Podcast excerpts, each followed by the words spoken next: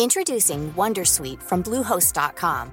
Website creation is hard, but now with Bluehost, you can answer a few simple questions about your business and get a unique WordPress website or store right away. From there, you can customize your design, colors, and content. And Bluehost automatically helps you get found in search engines like Google and Bing. From step-by-step guidance to suggested plugins, Bluehost makes WordPress wonderful for everyone. Go to bluehost.com/wondersuite. Queridos Mindfactors, es triste de pedir, pero más triste es de robar y tengo que deciros que el título de este episodio es un poquito clickbait, es un poquito trampa. Cinco estrellas. Vamos a hablar de cinco Como la estrellas. Mau. Como la Mau, ¿verdad? Hablaremos de cinco estrellas, pero venimos a pedir. Necesito vuestra colaboración. A ver, ¿tenéis el móvil a mano? Esto también es para los oyentes de Mindfacts. Maurice. sí. Coge el móvil. Está aquí, espera que lo tengo aquí. Busca la aplicación de Spotify. Vamos a ver. Spotify. No, es que no tengo la aplicación de Spotify instalada. Pues te la instalas, que es gratis. ¿vas? Y buscas en tu, en tu aplicación, en tu tienda de aplicaciones Y muy Spotify. bonita. Es bonita, es bonita. ¿Tienes Spotify a mano? Tengo Spotify aquí. Vale, vete al buscador. Buscador. Buscador. Tengo que buscar. Busca Busco. Mindfacts. A, M-I-N-D M, I, N, D de dedo. F de, de, De foca. Fran. De foca. de Fran, por favor. A A. A de Alberto, C-T-S. C de Cádiz. T de Teruel. S de Sevilla. Que es tontería que lo explique esto porque ya escucháis Mindfacts, o sea que sabéis cómo se llama. Dale a buscar y te sale ahí No te Mindfacts. Algunos no saben muy bien cómo Es se verdad, llama, a que he visto por ahí escrito cosas o que, la- así o un que lo escuchan en la radio. Entonces, Sí. dale a Mindfacts ahí, a el del cerebro. a Y entonces, debajo del logo gordo, vas a encontrar que puedes poner puntuación de estrellas, que pone, no sé qué puntuación pone. Espérate, que acabo de encontrar una lista de Mindfacts, tío. Sí, pero aparte, no me mezcles ahora que me lías a la gente. Lo Sí. de las estrellas. Sí. ¿Cuánto pone? Espera que no he llegado, que no he llegado. Que soy. complicado. soy, soy Mira, un poco 4,9, torpe. me lo está enseñando Sergio. 4,9, Pues dale ahí, donde el 4,9 le das a las estrellas. Sí. Y entonces ahora pones ahí 5 estrellas. 5. Alguien no te ha hecho caso, ¿eh? pero Porque ha bajado en la media. No, pero no tenía ni idea de dónde estaba. Pon 117 cosas tiene. 117 estrellas deberías poder poner, pero no se puede. Pon 5 estrellas. Ya la he puesto. Vale, y ahora le das a cerrar o lo que sea. que. Cierro la aplicación. No, con que cierres la ventana ya está. Pero ¿y si le doy al play? Pues ahora empieza el episodio de Mindfax. Entonces. ¿has puesto ya 5 estrellas? Espera que le dé Todo al el play. mundo, dale, dale al play. Buscamos los límites de la ciencia, el futuro de la tecnología, el alcance de la mente humana. Esto es Mindfacts. Bienvenidos a Mindfax, donde cada semana buscamos los límites de la ciencia, de la tecnología y del número de estrellas que se le puede poner a este podcast en Spotify o donde te apetezca ponerlas. 146. 304, Alberto Espinosa, ponle ahí. 300.000 Dale ahí. estrellas. Estrellas una detrás de otra. Jesús Callejo, tú no cortes, no te cortes, échale No, no, estrella. ya lo estoy dando, ya tengo Dale. el dedo, me ha salido un callo. Estrella ahí para arriba, estrella para abajo. Sergio Cordero, estrellas, nosotros estrellas. Nosotros sí que somos unas estrellas o estrellados, no sé muy bien, pero vamos, algo estamos. Bueno, recordamos que iniciamos año 2022 en Mindfax y que lo hacemos con un nuevo objetivo entre ceja y ceja. Pues sí, empezamos bien el año porque igual que lo terminamos, terminamos entregando más de 240 juguetes a niños que nos necesitaban gracias a los oyentes y a sus comentarios. Y ahora hay que cambiar de, eh, de objetivo y bueno, pues como ya comentamos en nuestro preprograma anterior, vamos a hacer una donación a un banco de alimentos que intentaremos ya superar el año pasado, que ya fue bastante buena. Recuerdo que fueron 1.200 kilos, pues este año hay que intentar superarlo. Ojalá sea así, ojalá lo superemos y vamos a hablar de estrellas, de cinco estrellas. Tengo una mala noticia, Espi. Eh, ¿Cuál? Que no Mala me, noticia no me des. no me queda Mau Niño, solo Cruzcampo. ¿Quieres o? ¿Qué es eso en este podcast? No existe. Pues nada, pues se queda sin cerveza. Este como las cero estrellas, no Y existe. hoy en Mindfax hablamos de... Menos mal que traigo mi nevera portátil. Échale. Muchas estrellas, cinco estrellas, como la Mau. Introducing Wondersuite from Bluehost.com. Website creation is hard, but now with Bluehost, you can answer a few simple questions about your business and get a unique WordPress website or store right away. From there, you can customize your design, colors, and content. And Bluehost automatically helps you get found in search engines like Google and Bing. From step-by-step guidance to suggested plugins, Bluehost makes WordPress wonderful for everyone. Go to bluehost.com/wondersuite. Queridos Mindfactors, os recuerdo que el viernes 22 de marzo a las 8 de la tarde tenemos una cita, una cita doble, programa doble de Mindfax en vivo en el Palacio de la Prensa de Madrid. Junto con Martín Sierra, y si acaso con Javier Sierra, hablaremos de nuestro viaje hacia el espacio desconocido. Tenéis las entradas a la venta en palaciodelaPrensa.com, palaciodelaPrensa.com y todos los ingresos que consigamos irán destinados a la ONG Médicos Sin Fronteras. Así que si queréis venir, aprender, pasarlo bien y además hacer una buena acción, palaciodelaPrensa.com para venir a ver Mindfax en vivo. Nos vemos.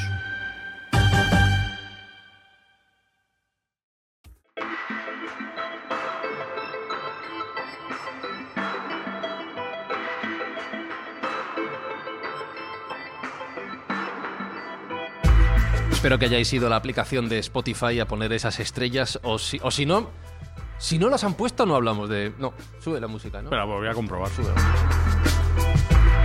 No empezamos aquí si no... No hay, si no hay estrellas, No no, se hay empieza, podcast. no se empieza.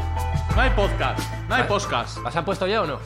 Hay una más, sí. Hay una más. No, alguna más tiene que caer. Por lo menos tres. Venga. Ta, ta, ta, ta, ta, ta, ta. ¿Ya alguna más? ¿Y en, y en Apple que pone manzanitas? En Apple también estrellas. ¿Hay estrellas? Ta, ta, ta. Pero no lo has dicho. Échale, porque de momento... se- Bueno, da igual. Eh, Jesús Callejo, ¿por qué nos gusta tanto mirar al cielo y ver estrellas de toda la vida? Bueno, ya lo dice el adagio, ¿no? Dice los pies en el suelo y la mirada en el cielo. Yo creo que hay que tener constancia de que vivimos en un planeta, un Qué planeta bonito es, un rapsoda, ¿eh? Todo lo que dice es bellísimo. Empezado fuerte el año. A partir de aquí es todo ir para abajo ya. Claro, ya los, también los demás nos, nos humilla.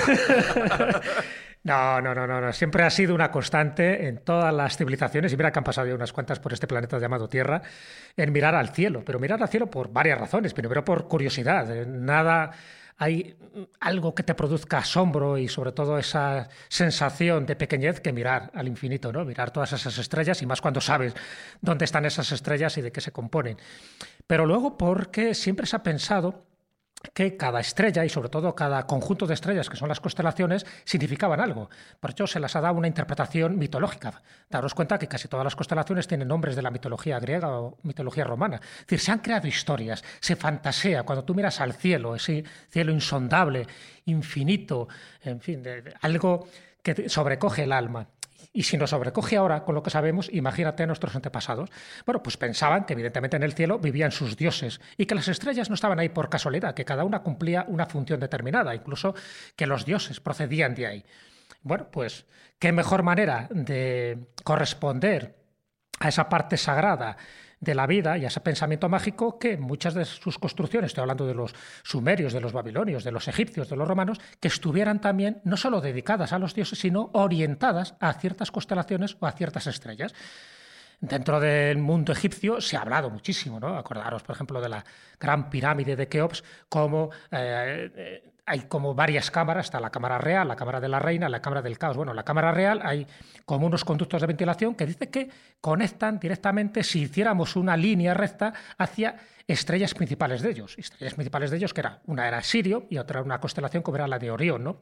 Y dentro de Orión las tres estrellas principales que sería el cinturón de Orión o las tres Marías que se llaman. Bueno, pues todo eso para ellos tenía una importancia capital, incluso en el crecimiento del río Nilo, cuando era el momento de las cosechas, eso también se vinculaba mucho con la constelación de Virgo. Virgo significa la Virgen, la estrella principal es Espica. Bueno, pues eso tiene mucho más que ver de lo que nos podemos imaginar, no solo con cuestiones religiosas, con cuestiones teológicas, sino también con la agricultura, desde cuándo era la recogida y cuándo era la siembra, y también, como no, y eso es muy importante tenerlo en cuenta, con fiestas populares. Las fiestas populares están ordenadas en función de ciclos eh, eh, agrícolas y los ciclos agrícolas están también en función de los ciclos astronómicos. Entonces, era muy importante para nuestros antepasados, sobre todo aquellos que tienen una conexión directa con la naturaleza, el saber perfectamente cómo se pulsaba la energía telúrica, que es la de la Tierra, y la energía cósmica, que es la que nos llega del cielo. Y todo eso eh, se quedaba concretizado en lo que eran las catedrales o los templos religiosos. Una catedral, además de ser un monumento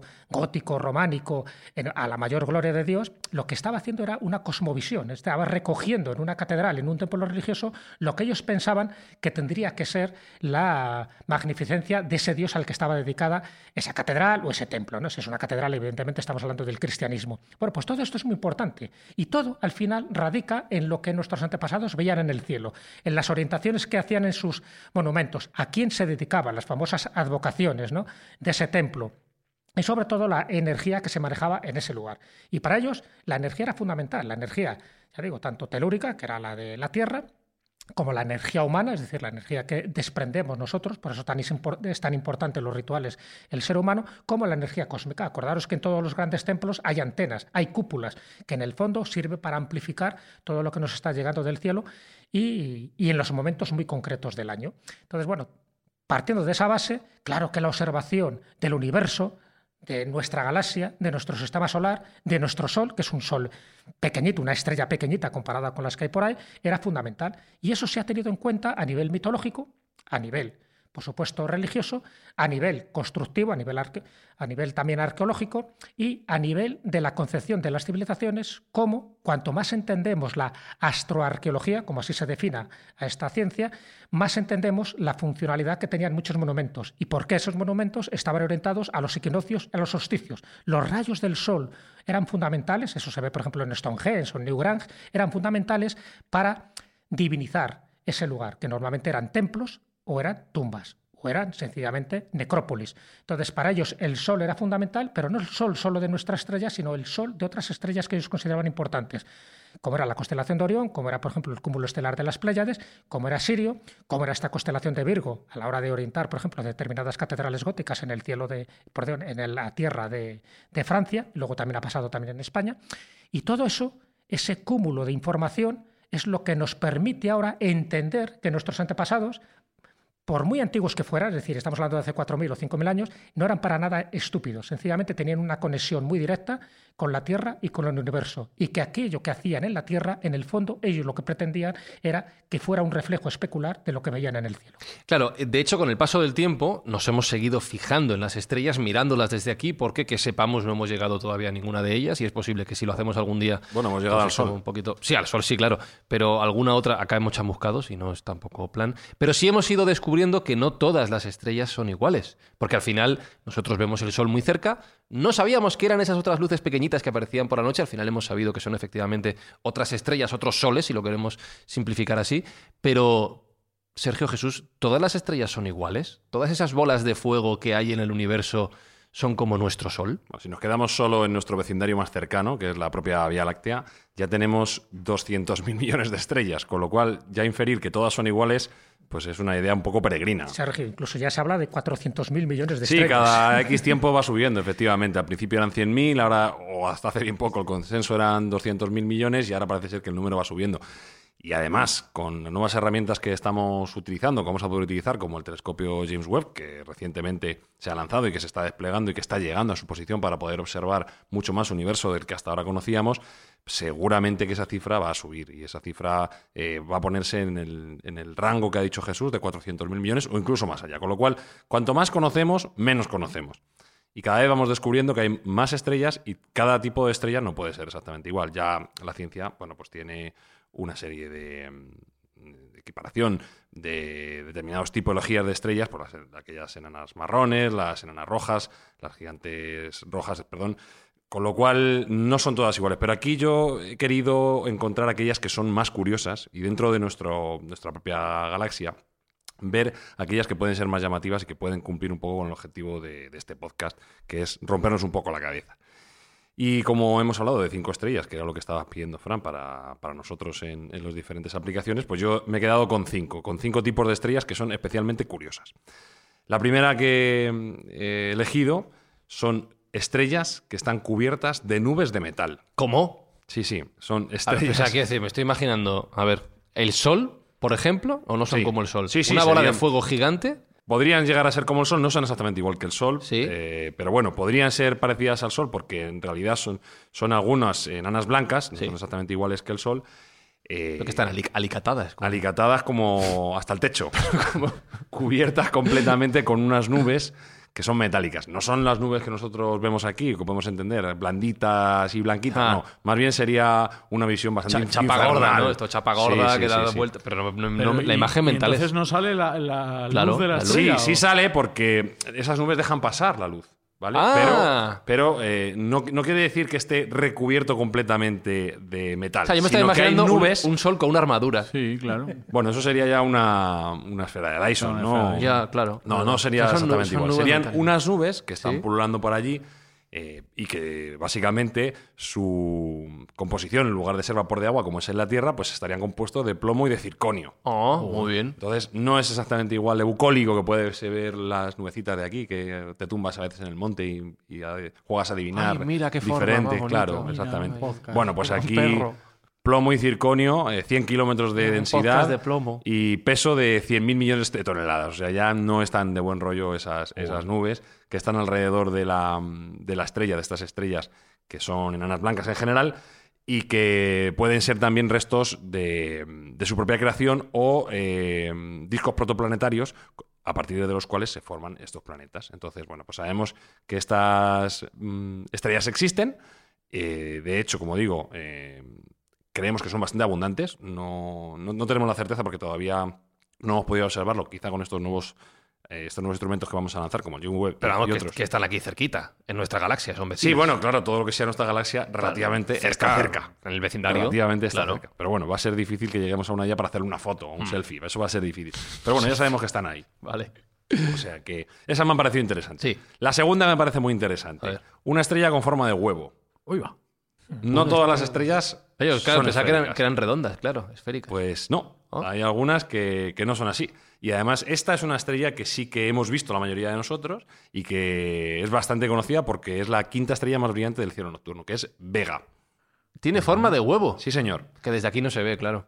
Tiene una serie de componentes bastante extraños y que la hacen muy mindfast. Es una estrella muy mindfast. Para empezar, gira a unos 900.000 kilómetros por hora en el Ecuador. ¿Vale? Es un Claro, giro súper rápido. Pero ¿cómo gira? O sea, si ponemos un huevo hacia arriba, ¿gira de arriba a abajo o gira de izquierda a derecha? O sea, dando vueltas aquí. según cómo lo observes, como en el espacio no hay izquierda, derecha, ni arriba ni abajo, según cómo lo observes. Claro, no, pero me refiero, gira como un huevo dando vueltas, así como No, lo que hace es, como gira tan rápido, Ah. se abulta en sus ecuadores, por así Ah. decirlo, o sea, en sus polos, por así decirlo, y entonces eh, coge una forma de huevo, una, O sea, forma, está una forma ovular. por su propio Por giro. su propio giro, efectivamente. Gira tan rápido que hace que se deforme. Y además gira tan rápido que los científicos consideran que está girando el 90% mm, de su velocidad máxima. Si girase un poquito más, Sería un espagueti. se, no, se destruiría directamente. La propia gravedad se destrozaría y ya no habría estrella. O sea que está en el límite de lo rápido que puede girar una estrella y esa, mm, esa velocidad de rotación, esa velocidad angular, hace que tenga forma de huevo. Pero por si no fuera suficientemente extraño, tampoco brilla de modo uniforme como el Sol. No tiene un brillo constante, sino es más bien... eh, tiene una franja oscura en su superficie, debido también a esta rotación, hace que brille más en los polos que en la, pro- que en la propia superficie. Con lo cual tiene una raya mm, en el centro, lo cual le podría hacer parecerse a un huevo de Pascua. Podría ser una estrella estilo huevo de Pascua. Con lo cual, bueno, pues es una, es una estrella bastante curiosa. A mayores tiene un, un color que no es blanquecino, sino es más bien azul.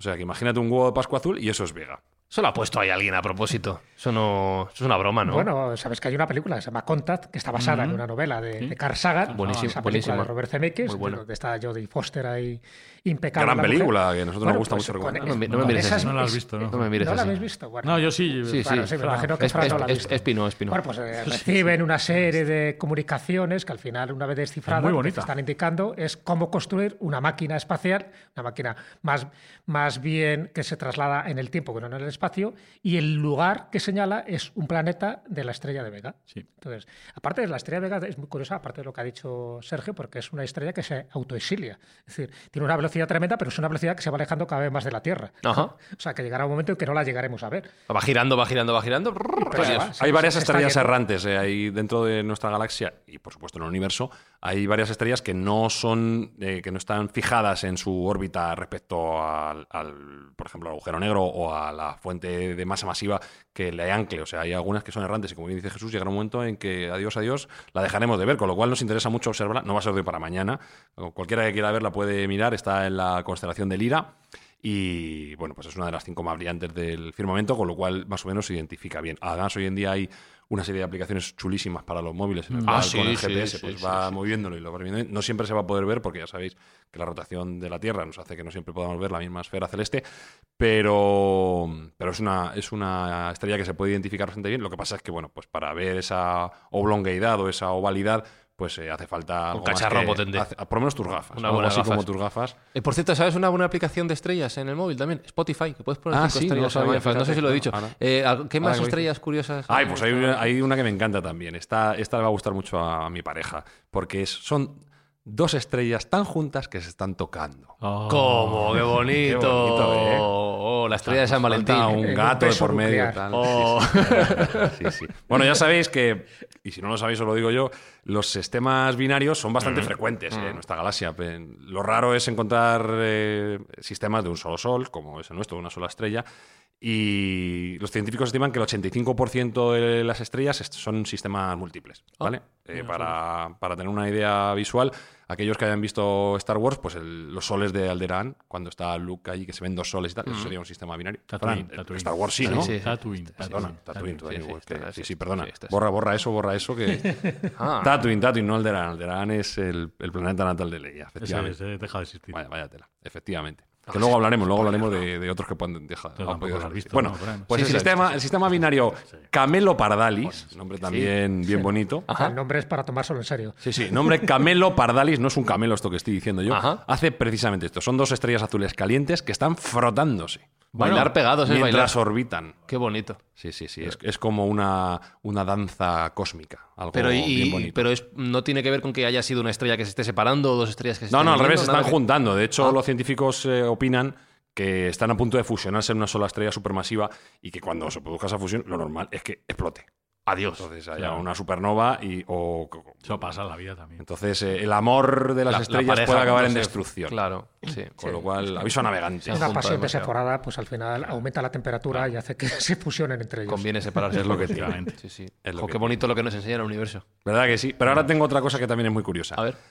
La maravillosa estrella SAO 206462. Hay que mejorar el naming, ¿eh? Sí, Hay que, sí, el naming no, no lo tiene muy trabajado. Que tiene brazos, macho. ¿Cómo que tiene ¿Cómo brazos? Tiene brazos. Pues que tiene unos brazos con los cuales puede abrazar también, muy, muy Jo, cookie sería precioso estrellas que se abrazan Que en se el abrazan. universo. Bueno, Sería estas, maravilloso. la anterior bailaba y estas, esta puede abrazar. Tiene, en realidad son unos brazos en espirales. ¿eh? Que bueno, sería. ¿Os habéis, os habéis esa imagen de cuando veis una galaxia que Sí. es circular, que tiene también unos brazos en espiral? Bueno, pues esto sería a escala pequeña, eh, una sola estrella. Quien tiene esa capacidad. Son brazos que no son pequeños, son 16.000 millones de kilómetros de ancho. Jo, te puede dar una, una el buena doble torta, de ¿eh? la órbita de Plutón al Sol. Es decir, que te, te puede dar un buen abrazo, te Sí, puede sí, dar o un buen tortazo, o un buen galletón. como sí, te-. Abrazo caliente. A mano abierta. Y esto sí que los astrónomos postulan que, que son discos pro- eh, protoplanetarios en los cuales se están formando nuevos planetas. Sería como una, una guardería de planetas, algo bastante interesante. Pero a la vista, a la vista, pues es un- una estrella que tiene brazos. Que Qué te bonito. puede, igual te da un abrazo, que te da una colleja, que, que te choca los cinco. Hay que tener bueno, cuidado al acercarse, sí. Sí, sí, hay que tener bastante cuidado. Entonces, bueno, pues es otra, otro tipo de estrella que, que es bastante curiosa. Los científicos creen además que cada brazo eh, tiene varios planetas y, bueno, en principio este descubrimiento fue totalmente inesperado, con lo cual eh, nos demuestra una vez más que el universo nos da sorpresas cada vez que lo miramos. Y cada vez lo estamos mirando con más atención, con lo cual vamos a tener muchísimas sorpresas en ese ámbito. Llevamos cuatro de nuestra galaxia, si no llevo mal. Cuatro contado. de nuestra galaxia. Voy con la última. La última no es tan de buen rollo porque, aunque su nombre científico es HV2112, los científicos le llaman la estrella caníbal. ¿Cómo? La estrella caníbal, como la droga caníbal, pero en estrella. ¿Se está comiendo otras estrellas? Efectivamente, Fran, tu capacidad Joder, de inferencia me, pa- me- me sorprende. Son las gafas. Bueno, pues esto es un- una rareza también dentro de, nuestro propio, de nuestra propia galaxia. Eh, los científicos piensan que originalmente era un sistema binario, como el que hemos hablado antes, formado por una gigante roja y una estrella de neutrones. Pero la, la gigante roja se ha ido tragando a, esta estrella de neutrones. No es tan raro, es un, lo que llaman el objeto Thorne-Zitko. eh, y como curiosidad, cuando decimos Thorne, es Kip Thorne el que hizo toda la ciencia de Interstellar, que ya lo hemos Ah, recomendado sí, muchas verdad. veces, un físico teórico de los más reputados y a quién debemos, por ejemplo, eh, la imagen que tenemos visual de los agujeros negros con disco de acreción, etcétera. Bueno, pues Kip Thorne llamó a este tipo de objetos, junto con su compañera Zitko, eh, le dieron su nombre. Y es una, una, estrella de neutrones dentro de una gigante roja. Es decir, la gigante roja se ha comido a la estrella de neutrones. Ya las dos cosas, independientemente, son bastante raras.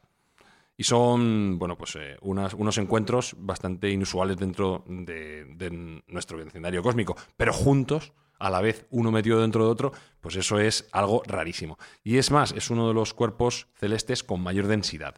Con lo cual, bueno, pues eh, deja, no deja de tener una, una, atención brutal por parte de los científicos de este tipo de elementos. Ya se ha encontrado eh, alguno más, no, no es el único que hemos encontrado. Y como curiosidad también científica, decir que este tipo de, elementos crean diferentes elementos pesados específicos a, distintos a, otras, a otro tipo de, de estrellas. ¿no? Entonces, bueno, pues eh, tiene un, un, interés especial para la ciencia. Y bueno, pues eh, no es tan bonito como los abrazos ni como la danza. Es una estrella dentro de otra, algo que no deja Como de un embarazo. Casi. También, mira, qué bonito. Le has dado la vuelta. Yo, Claro. le- yo, Sí, yo sí, llamándole sí, sí. caníbal y tú embarazo. Si es Claro, que siempre, según con los ojos que lo mires, efectivamente, todo Según tiene, esto- con estos todo tiene un ámbito distinto. Sí. Y eso que solo hemos salido a ver nuestra galaxia, Espi.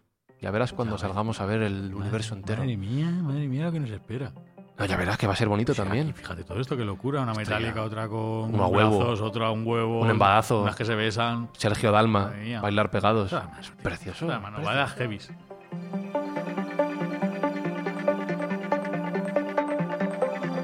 Nuestra galaxia es una galaxia romántica, como estamos viendo, preciosísima.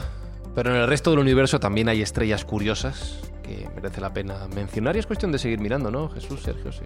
Sí, eh, de hecho, cada vez que sabemos algo más de una estrella, más nos pasmamos ante la singularidad que tiene, ¿no? Porque en el fondo una estrella es un reactor nuclear. Ya sabéis que ahí se produce una fusión nuclear ¿no? entre las moléculas de hidrógeno y de helio, pero hay estrellas que luego se comportan de una forma anómala o por lo menos tal como nosotros entendemos que se debería comportar un reactor nuclear de estas dimensiones y de estos tamaños. Por eso se diferencian muchas veces las estrellas, o bien por la luminosidad o bien por, o bien por la masa que tienen, ¿no?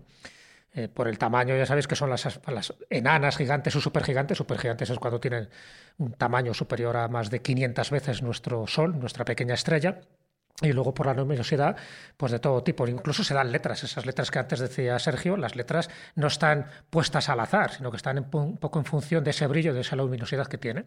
Y dentro del brillo, de la luminosidad, hay una que está considerada como la estrella más misteriosa del universo. Que ya decir esto ya rompe moldes. Porque será por estrellas, vamos. por- Porque todas las vamos. estrellas, bueno, ya acaba de citar Sergio cinco, que son eh, apasionantes y apabullantes, pero que los propios astrónomos definan a una de ellas como la más misteriosa, ¿por qué? ¿Qué puede Y, y ocurrir? mira que hay, o sea. Ya, Y ya. mira que hay, ¿no? Por- De hecho, se le ha puesto nombre, que es la estrella Tabi. Tabi es porque la astrónoma estadounidense se llama Tabitha, y bueno, pues un poco en homenaje a ella, pues le han dado este nombre, estrella Tabi.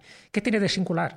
Bueno, es una estrella que está un poco leja- lejana de, de nuestro planeta. Yo le voy a quitar un poco de romanticismo al nombre y le voy a decir el nombre científico, que es KIC 8462852. Ya no está bien. Es puesto, Tabi ¿no? para los amigos. Parece un número de amigos. teléfono. Constelación del Cisne a unos 1200 años luz, o sea, que nos pilla a una cierta distancia. ¿Y qué es lo que tiene de particular? Bueno, se descubre relativamente hace poco, en el 2011, pero no es hasta cuatro años después cuando los astrónomos empiezan a dar cuenta de que pasa algo raro en esta estrella. Y ya sabéis que las estrellas pues, tienen, un brillo que es uniforme. Nosotros cuando lo vemos aquí parece que titilan, pero no es verdad. Titilan por, ya sabes, por la, la parte de la atmósfera que hace que los rayos pues, queden, queden refractados y nosotros parece que las vemos que están como titilando. No, es verdad. Ellas tienen un brillo más o menos uniforme, pero la estrella Tabi no tiene un brillo uniforme. Se dieron cuenta, cuatro años después de su descubrimiento oficial, que tenía alteraciones en su brillo. Es como una bola de Navidad.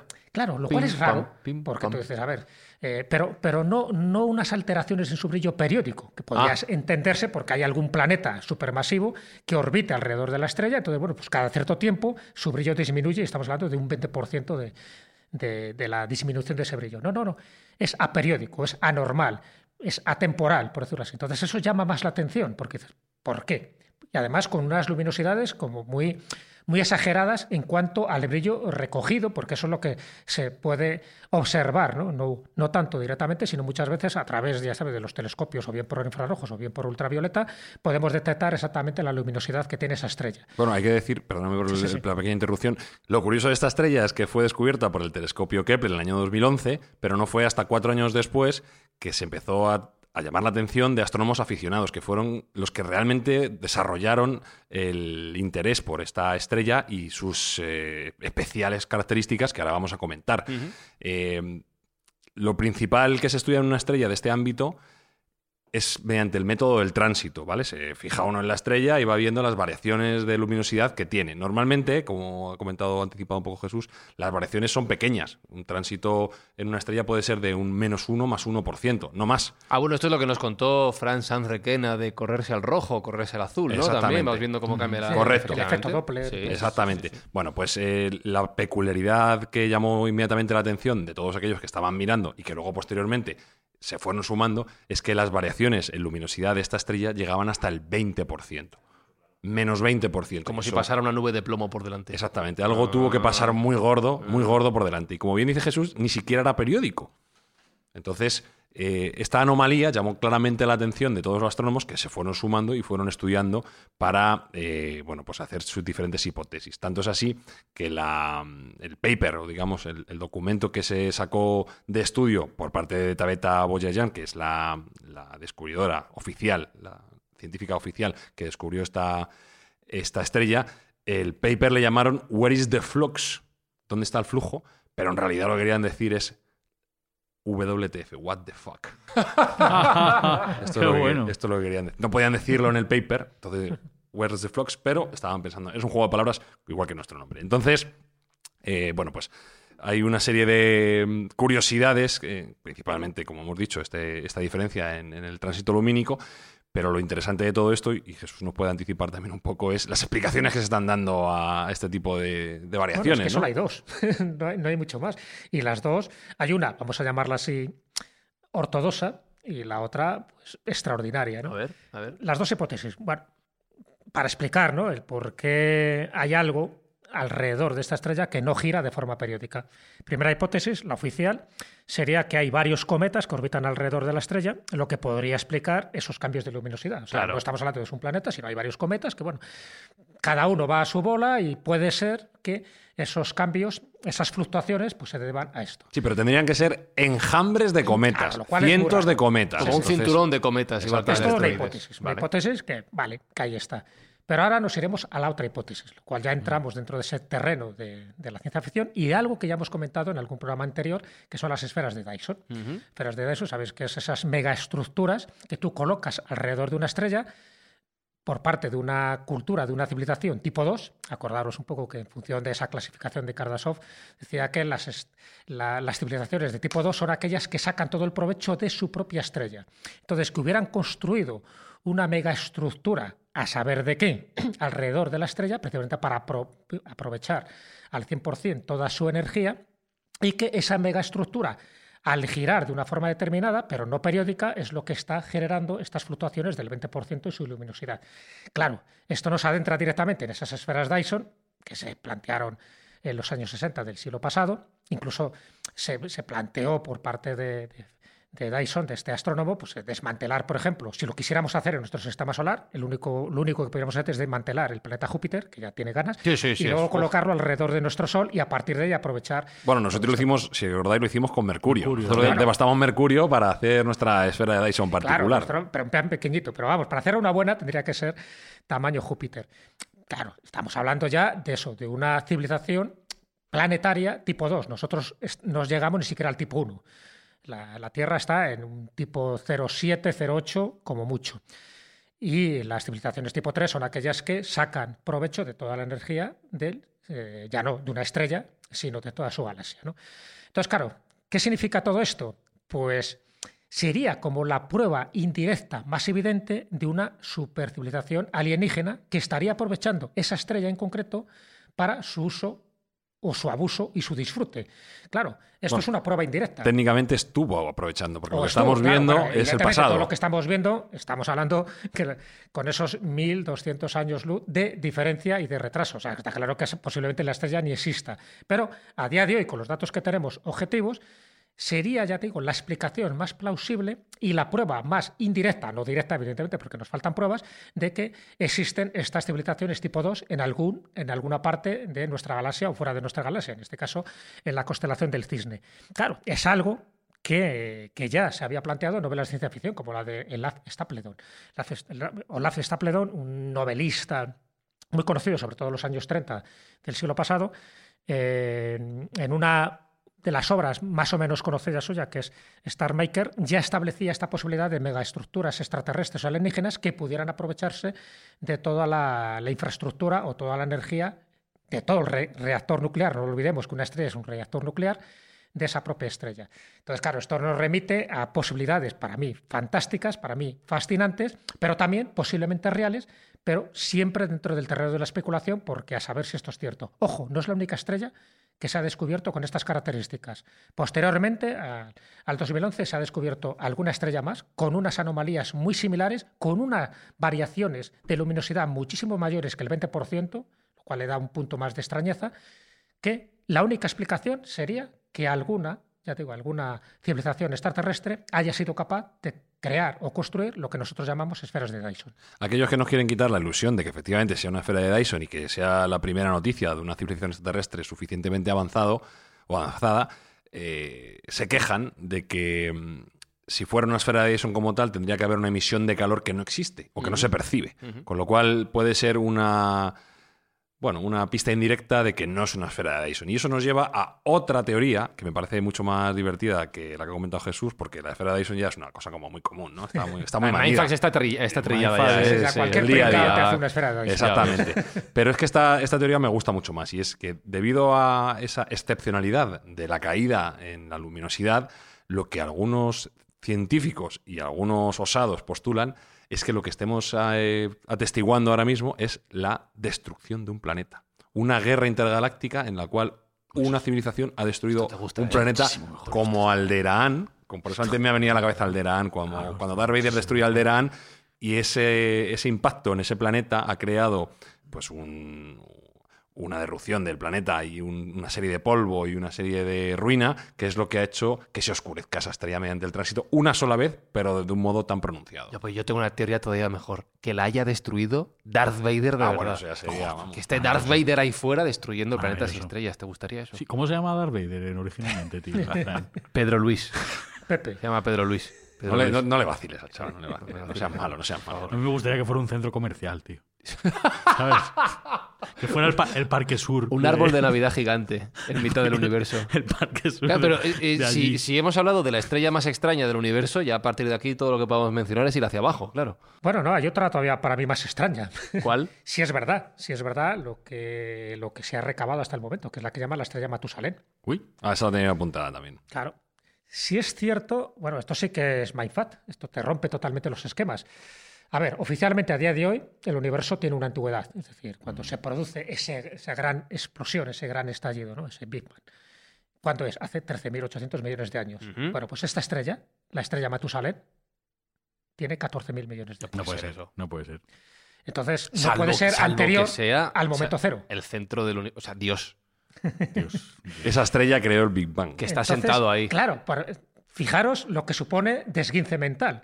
Decir, vamos a ver, si hay un punto cero donde todos los astrónomos a día de hoy están de acuerdo cuando empieza esto que llamamos espacio y tiempo, esto que llamamos universo, ¿cómo puede ser que haya una estrella que se haya detectado por los métodos que tenemos que sea anterior? Bueno, pues la explicación o no está bien datado es- esa luminosidad que nos ha llegado hasta nosotros, o sencillamente, a lo mejor la antigüedad del universo no es la que nos han dicho, sino que es muy anterior. O sencillamente estamos hablando de cálculos físicos y químicos en una variante y una variable totalmente diferente a la que nosotros tenemos controlada. Bueno, pues para eso la llaman la estrella Matusalén, es decir, es más antigua incluso que el Big Bang. Bueno, ¿es cierto o no es cierto? Eh, Ya te digo, cada, cada cosa que sabemos de las estrellas nos va rompiendo todos los esquemas.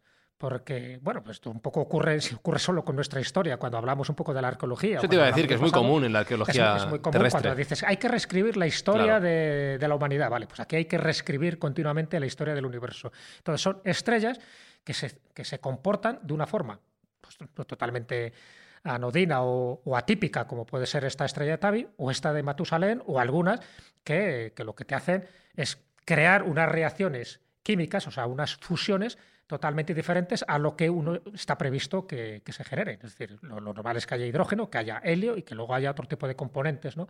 pero no más allá de, elementos pesados como el zinc. Sin embargo, se ha descubierto estrellas que son capaces de generar dentro de esa combustión interna, de esa fusión, materiales mucho más pesados, lo cual entraríamos dentro del terreno de la química, dentro de, de, la, de, la, tabla periódica de los elementos, pero que no se comportarían tal como nosotros sabemos que se debería comportar un reactor nuclear. Bueno, pues esos son otro tipo de misterios. Pero bueno, me quedo con la de Metusalén por esa singularidad, por esa con, contraposición de los elementos que nosotros tenemos. Es una gran paradoja que a día de hoy está creando esguinces mentales a los grandes astrónomos. Como sé que a Fran no, le gusta, el nombre técnico es HD 1400283, estrella Matusalén. Pero, ¿cómo se la sabe? ¿Cómo es se la mejor sabe? Matusalén. No, no, la tenía también Además, aquí en mis de notas. memoria, sin mirar. Sí, sí, casi, casi, casi.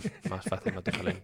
No, pero yo creo que hay una estrella que sí debemos hablar que, que es, eh, no, no tanto por extraña, sino por excepcional, que es la estrella más grande del universo, o al menos la estrella más grande que nosotros conocemos, ¿de acuerdo? Y es eh, una estrella que deja en ridículo absolutamente a nuestra, a nuestra propia estrella de nuestro sistema, que es el Sol, Uh -huh. eh, teniendo en cuenta que el Sol es lo más grande que evidentemente hay en el sistema y son 110 veces el radio de la Tierra aproximadamente. Bueno, pues esta, esta estrella tiene aproximadamente 1700 veces el radio del Sol. 1700 veces, el... esos son Sí. muchos soles. Yo tengo aquí una foto que no sé si podré subir, donde sale esta, esta estrella que es UY Scuti y el Sol al lado, y el Sol es que es un píxel, o sea, es que, es que, es que no... Ay, pues esto lo puedes poner en, en arroba es, es absolutamente Es niño Sí, sí, el comparado sol es, el Sol, es con, nada, es con una esta estrella tan gigantesca que, bueno, pues eh, es una roja hipergigante y, claro, evidentemente es la más grande que nosotros conocemos. Teniendo en cuenta que no sabemos lo que no conocemos y es muchísimo más de lo que conocemos, pues seguro que encontraremos est- estrellas mayores. Pero esta de momento, eh, que está en la constelación del escudo, está a 5.100 años luz de distancia y es parecida en, eh, en su conformación a la supergigante roja Betelgeuse, pero tres veces más grande.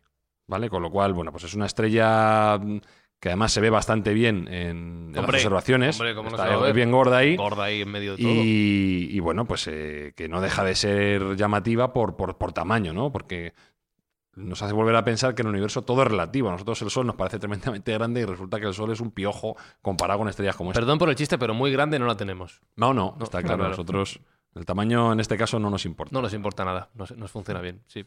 Eh, ¿Tienes alguna estrella más a mano? Eh, sí, corrijo antes un dato que he dado cuando he dicho que ninguna estrella puede fusionar ningún elemento químico más pesado que el zinc. Me refiero al níquel, no era el zinc, el níquel. Imperdonable, El- Jesús. El Perdona, níquel. Qué falta de rigor. ya ves. Tiene un- no me extraña que luego los atómico- Luego oyentes nos caen pongan. comentarios. de, no habéis No, dicho no, lo del no, níquel. Es importante, porque es verdad que estaba pensando en el níquel. Estamos hablando del níquel. Peso atómico 28, pero alguna Peso estrella atómico era incorrecto. tiene la capacidad, tiene la capacidad de generar átomos de uranio. Cuatro átomos estrellas de uranio. cinco. Y de uranio, el número atómico es el 92. Digo para que veáis un poco cómo esto descabala totalmente la, la química que nosotros entendemos que se está generando dentro del universo. Entonces, bueno, era un dato un poco significativo para que lo supierais.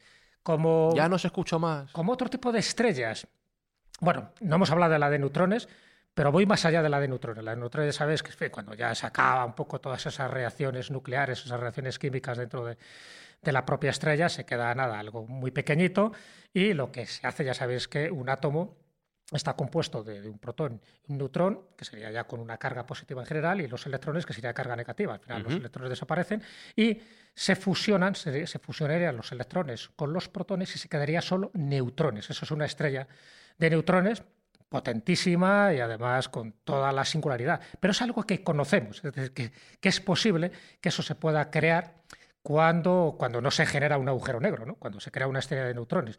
Pero ¿qué ocurre por, cuando vamos más allá, cuando todavía la estrella es super- más supermasiva y al final también se, se queda, va perdiendo todas sus capas exteriores y solo se queda con un núcleo muy denso. Pero un núcleo muy denso donde ya no solo se queda con los protones, sino que los propios protones, protones se rompen en partículas más pequeñas, que serían los quarks. Un protón tiene tres quarks. Entonces esto no se ha visto ninguna de este tipo, pero es una especulación bastante posible.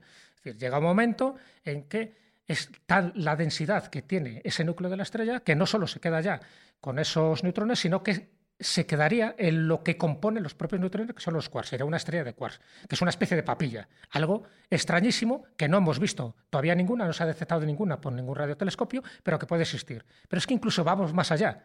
Es decir, que incluso los propios quarks se puedan desintegrar en, una materia, en, unos, en unas partículas subatómicas más pequeñas que no se han detectado todavía, que es lo que llaman preones.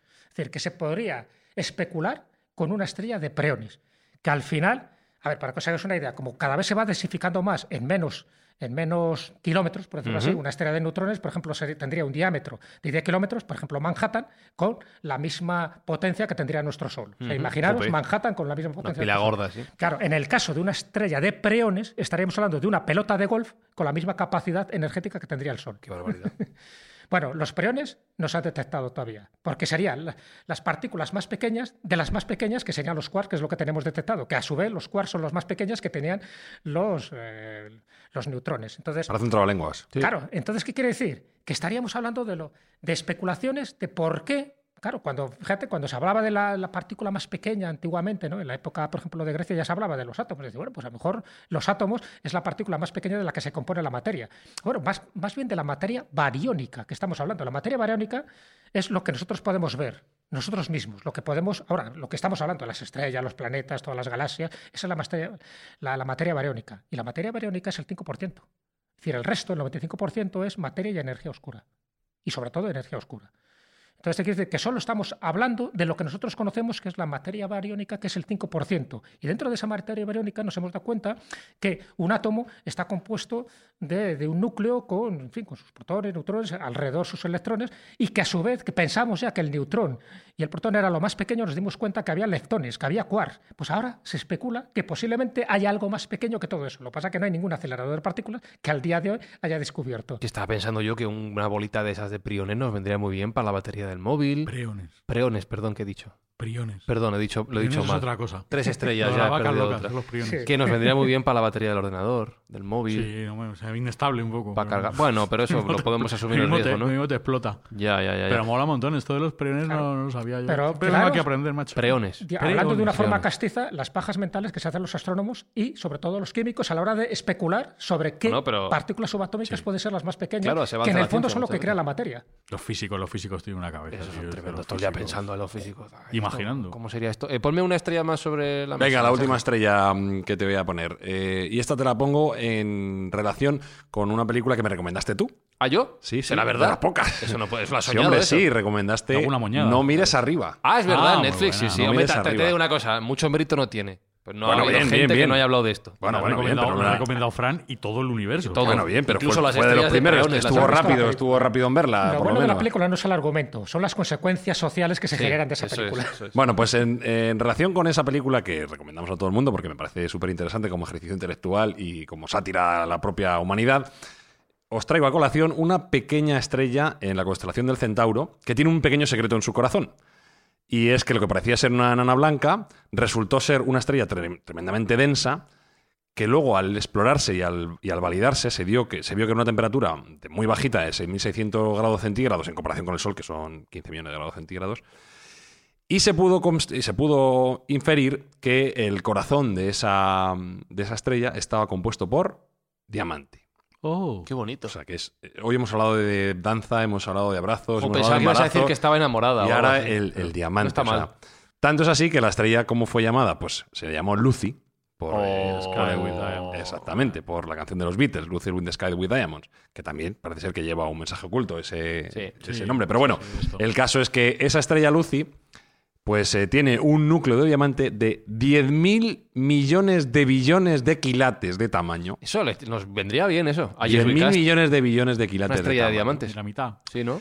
Y eso me hace recordar que la humanidad podría tener incentivo en ir a explorar esa estrella y no otras, porque lo que es la pasta, pues eh, Ya. sabéis que interesa mucho y que... ¿Qué, qué hacemos y- con todo ese diamante en la Tierra? Si no, Pues hacer todo de diamante, armaduras de diamante, zapatillas de diamante, coches de diamante, eso no se puede romper nunca, eso es una bebemos maravilla. diamante, comemos diamante. Lo que pasa es que habría que traerlo poco a poco, el, el que fuera Claro. a explorarlo y a traerlo, lo tendría que traer poco a poco porque si no devaloraría su propio producto. Que eso No, no, pero no solo eso, sino que la Tierra sería una cosa gigante, ¿no? Ya no, no cabe todo el diamante aquí. Bueno, pues hacemos una esfera de Dyson de diamante, ¿qué te parece?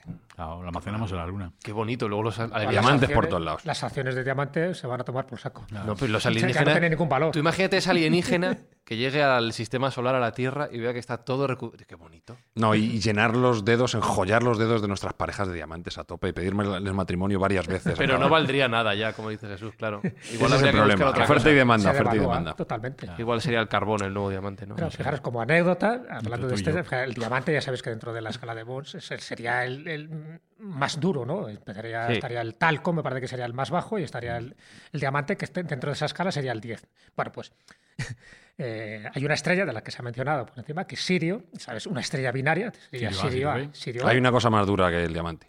Que hay una cosa más dura que el diamante. La cara de los políticos. Eso te iba a decir, la cerrazón adamantium. humana.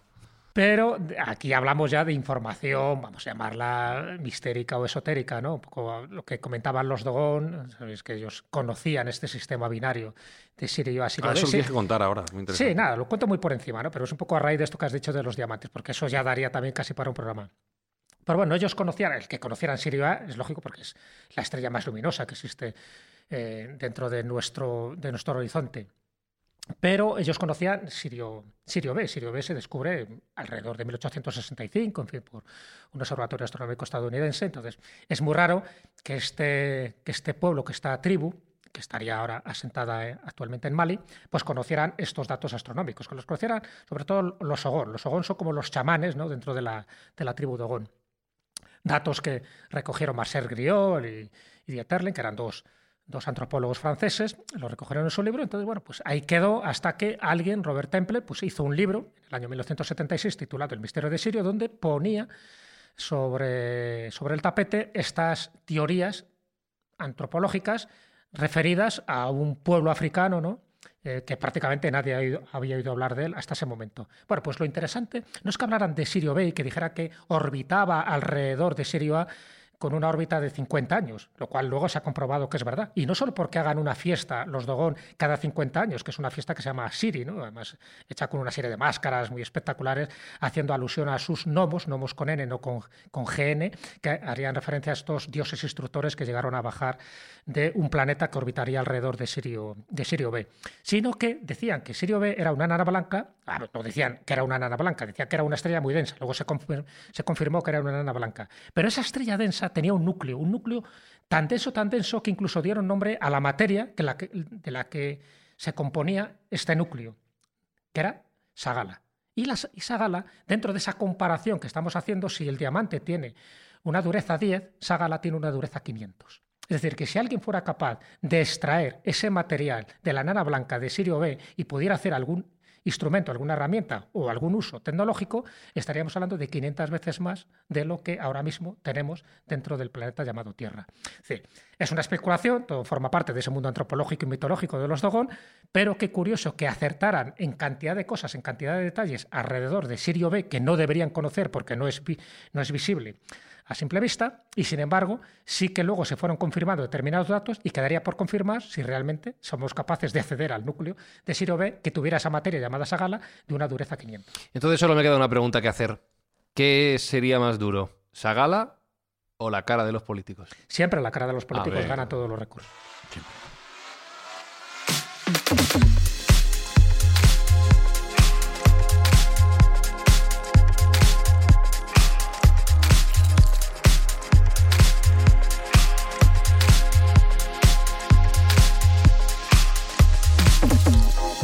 Pues creo que he cambiado de objetivo. Ya no quiero una estrella de diamante para Yes We ¿No? Cast, ¿no? Una de Sagala. Joder, pues entre tú y yo, un diamante es para siempre, Fran. Joder, es como dos estrellas que se abrazan Sí. y bailan juntas en el Qué universo. bonito. Danzar. Ay. Me está subiendo el azúcar que, que Sí. voy a reventar. Sube, sube, sube la música. Ah, ah.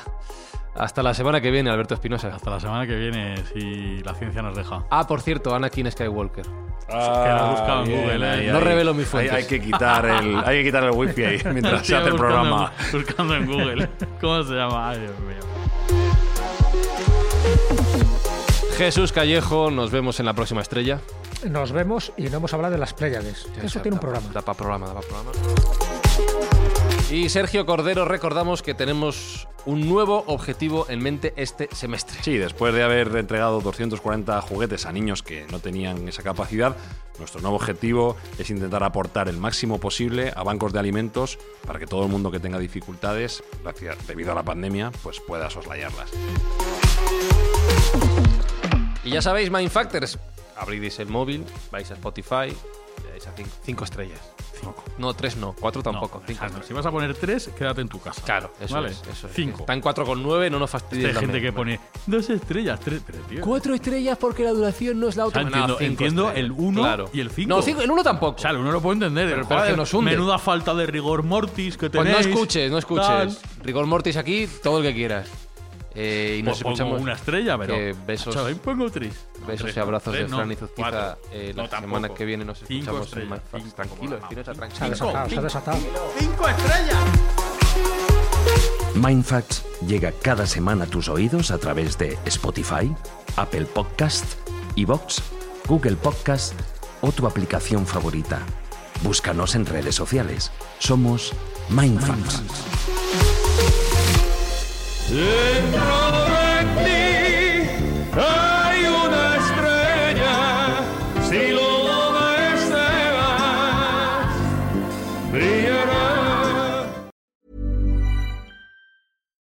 Botox Cosmetic, out of botulinum toxin A, FDA approved for over 20 years. So, talk to your specialist to see if Botox Cosmetic is right for you.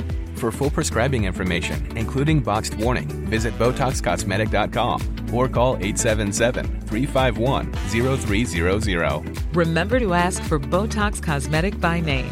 To see for yourself and learn more, visit BotoxCosmetic.com. That's BotoxCosmetic.com.